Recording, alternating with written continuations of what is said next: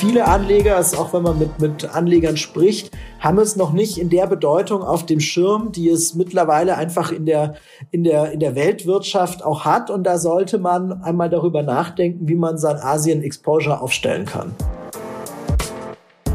Willkommen zur neuen Folge des Scalable Capital Podcast. Wir richten heute unseren Blick auf Asien warum Anleger beim Aufbau ihres ETF-Portfolios Asien auf keinen Fall vernachlässigen sollten, worauf sie bei der Auswahl ihres oder ihrer ETFs auf die Region achten sollten und welche Besonderheiten es speziell bei chinesischen Indizes und ETFs gibt. Mein Gast, mit dem ich das heute bespreche, ist Jakob Hetzel, Head of Distribution bei Scalable Capital. Hallo Jakob. Hallo, freue mich, dass ich zu Asien sprechen darf.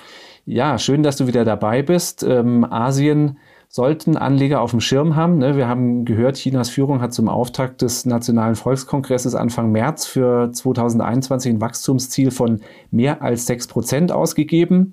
Seit fünf Jahren ist das Land wichtigster Handelspartner Deutschlands gemessen am Warenwert und Jetzt mal über China hinausgeschaut. Ähm, in Asien ist letzten November die weltgrößte Freihandelszone entstanden. Also sind nur zwei Schlaglichter, die zeigen, in dieser Region passiert wirtschaftlich einiges. Was bedeutet das für einen Anleger hier in Deutschland? Ja, es bedeutet zunächst einmal, dass man das Thema Asien einfach nicht bei, beiseite lassen kann, wenn ich mir ein Portfolio zusammenstelle. Wenn ich sage, mein Ziel ist es, weltweit gestreut zu investieren, dann gehört diese Region zwangsläufig da auch mit hinein. Ja, kann man ja mit verschiedenen Zahlen unterlegen. Du hast es ja auch schon gesagt, aber ja, in China und Indien beispielsweise leben mehr Menschen als in allen Industrieländern zusammen. Ja, es ist einfach auch eine sehr große Größe an, an, an Personen, die dort lebt. Auch wenn wir das Wirtschaftswachstum betrachten, 34 Prozent des globalen BIPs werden durch die Emerging Markets Asia beigesteuert. Ja, wenn man den Wach das Wachstum des BIPs ansieht, dann war es in den letzten zehn Jahren fast die Hälfte dieses Wachstums kam eben aus diesen Ländern dort. Und da geschieht sehr viel, auch in der Demografie. Ja, also die Mittelschicht in vielen asiatischen Ländern wächst sehr stark, zum Beispiel in China. Das sind also auch potenzielle Konsumenten, die dort die Wirtschaft stützen. Wir haben jetzt auch gelesen, dass es womöglich noch in diesem Jahrzehnt soweit ist, dass China die Vereinigten Staaten als, als größte Volkswirtschaft der Welt ablösen würden. Es gibt einen regelrechten Boom an, an IPOs in der Region die, das Freihandelsabkommen, was du angesprochen hast, wenn man sich das vor Augen führt, die größte Freihandelszone der Welt mit diesen verschiedenen Ländern, die da Teil sind. Ja, da gehört ja auch beispielsweise Australien mit dazu, was ein unglaubliche Rohstoffvorkommen hat. Dann zeigt sich einfach, es ist ähm, nicht mehr dran vorbeizukommen. Und gleichzeitig viele Anleger, also auch wenn man mit, mit Anlegern spricht, haben es noch nicht in der Bedeutung auf dem Schirm, die es mittlerweile einfach in der, in der, in der Weltwirtschaft auch hat. Und da sollte man einmal darüber nachdenken, wie man sein Asien-Exposure aufstellen kann. Das heißt, ich sollte mich damit beschäftigen, wie mache ich das denn am besten? Ähm, klar muss mir ja sein, ähm, der MSCI World ist ja, davon gehen wir immer aus, in vielen Portfolios einfach so die, die Basis vieler Anleger. Mit dem kriege ich Asien ja nicht hinreichend abgedeckt in der Breite, wie du es gerade beschrieben hast. Wir haben mal geschaut unter den 23 Ländern, die in dem Index enthalten sind. Da sind aus der Region Asien jetzt Hongkong, Japan, das hat immerhin 8% äh, Anteil im Index und Singapur und sonst keines aus Asien.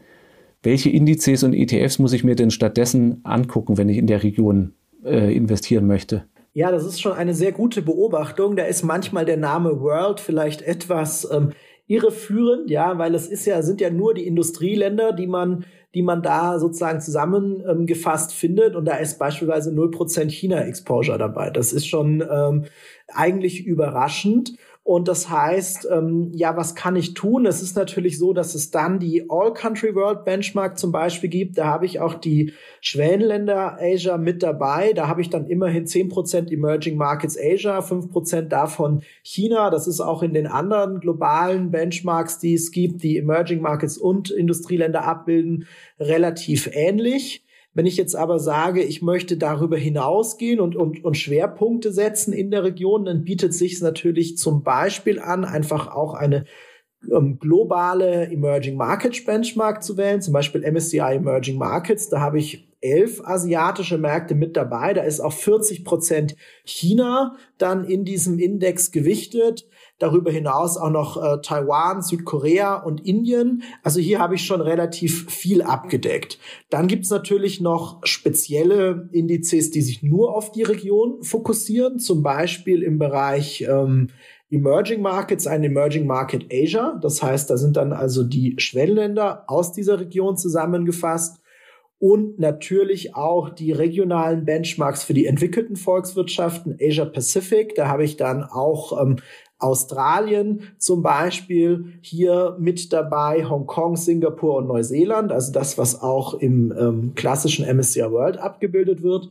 Und dann kann der Anleger noch einzelne Länder sich herausgreifen. Japan ist sicherlich ein Beispiel, was als Industrienation immer auch eine herausragende Stellung hat. Da haben wir ja auch im, im Nikkei ähm, vor kurzem erstmals seit 30 Jahren wieder den, das alte Hoch erreicht gehabt, ja.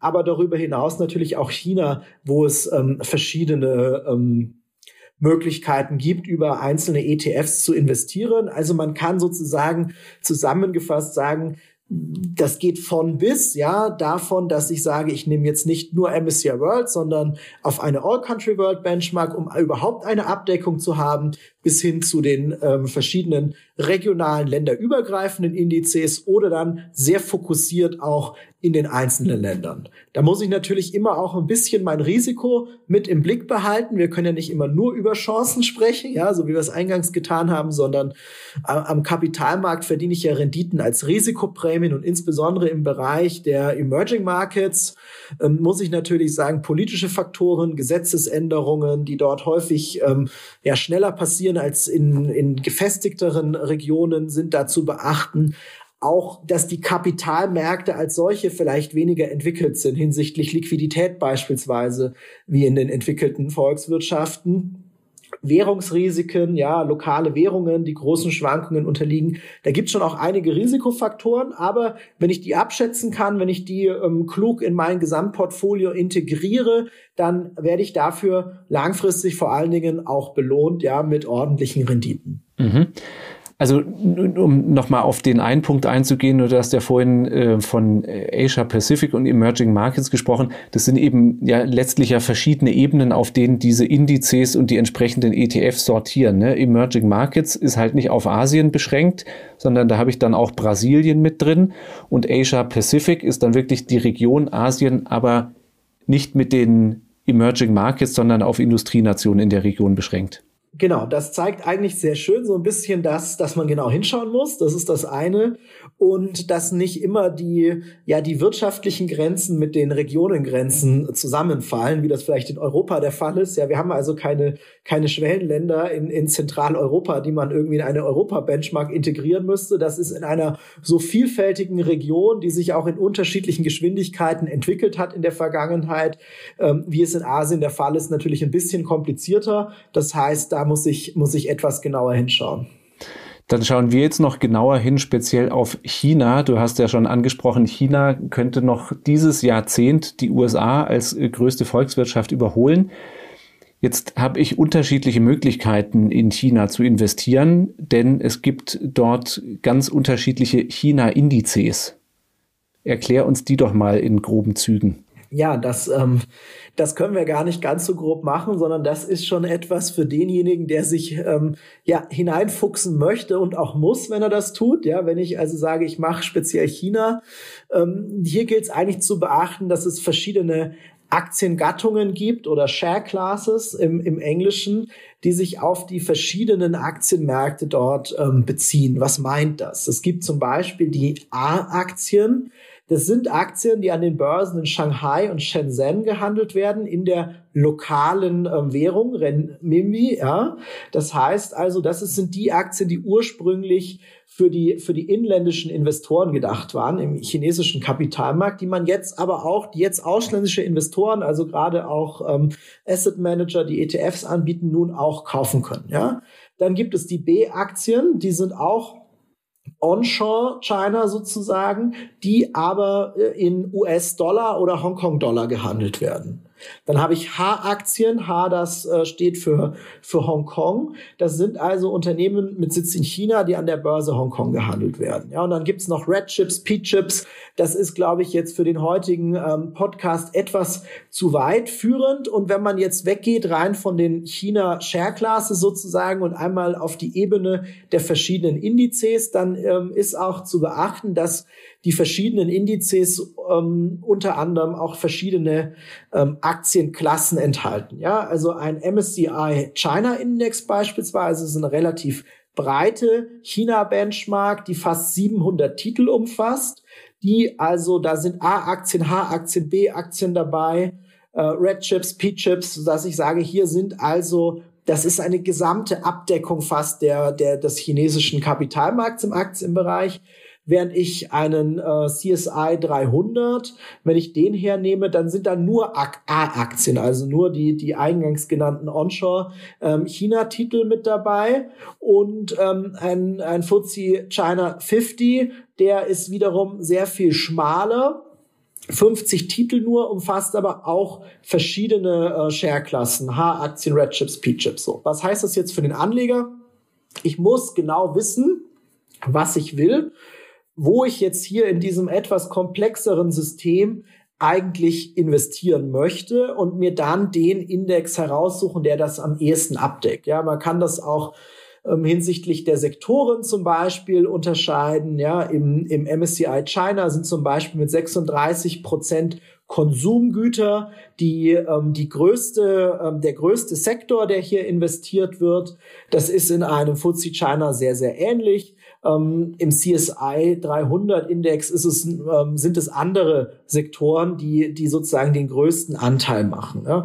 Und ähm, das ist etwas, was schon die Komplexität dieses, dieses China-Themas aufzeigen kann ähm, dass ich hier also nochmal eine, eine weitere Ebene einziehe, auf der ich mich bewege, wie ich eigentlich dann den, den Aktienindex auswähle und am Ende auch den ETF auswähle. Wer sich diese Arbeit ähm, nicht machen möchte, der ist auch sehr gut damit bedient, dass er eigentlich eine der länderübergreifenden Benchmarks wählt, wo China dann äh, einen großen Anteil auch ausmacht und sie sozusagen nicht mehr diese extra Arbeit hineinstecken müssen.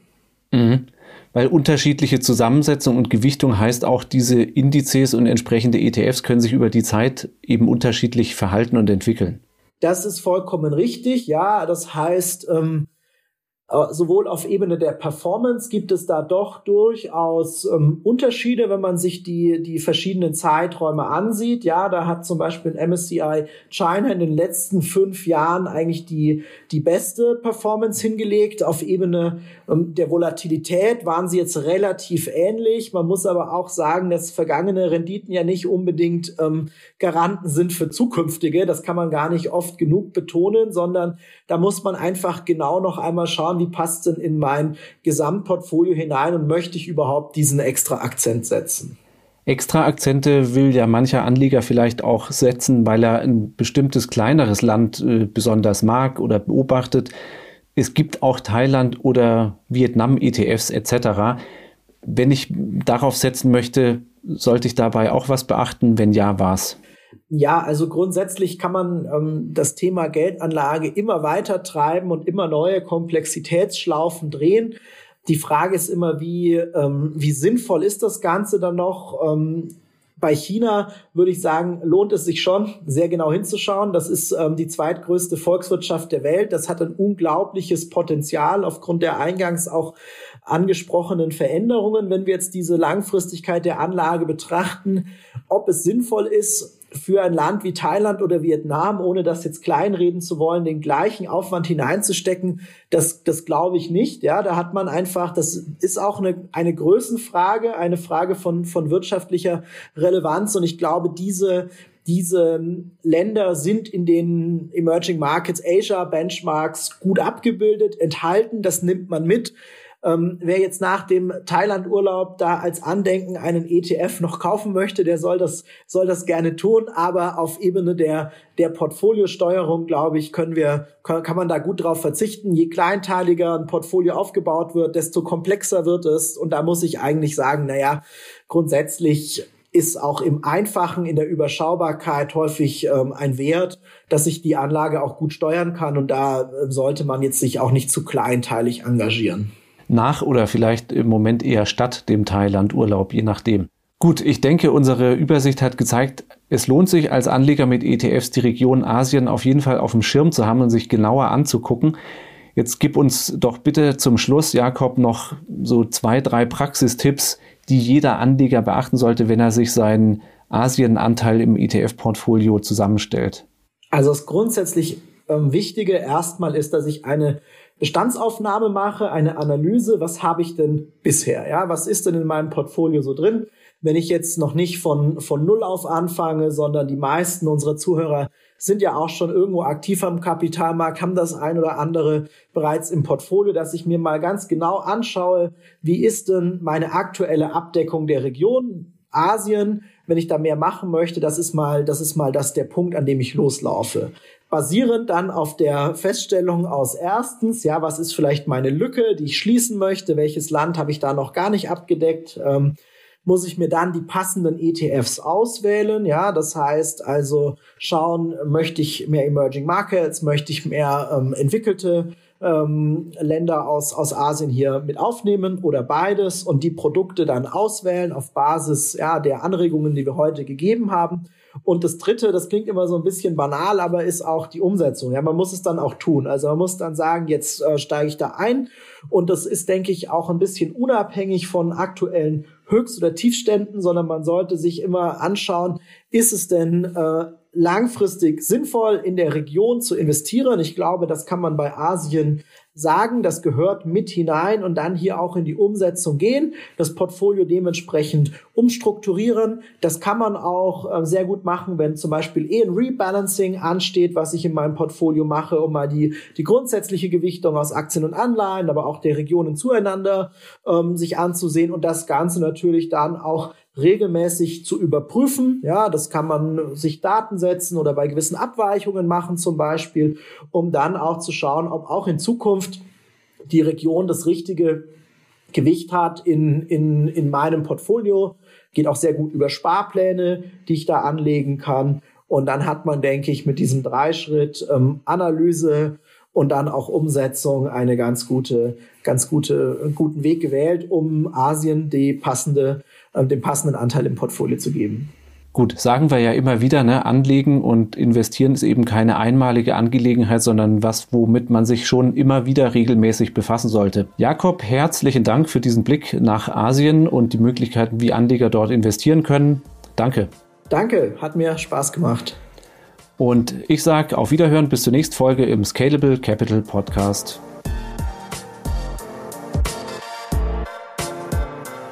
Scalable Capital Vermögensverwaltung GmbH erbringt keine Anlage-, Rechts- und oder Steuerberatung. Sollte dieser Podcast Informationen über den Kapitalmarkt, Finanzinstrumente und oder sonstige für die Vermögensanlage relevante Themen enthalten, so dienen diese Informationen ausschließlich der Erläuterung der erbrachten Dienstleistungen. Die Kapitalanlage ist mit Risiken verbunden. Bitte beachten Sie hierzu die Hinweise auf unserer Internetseite.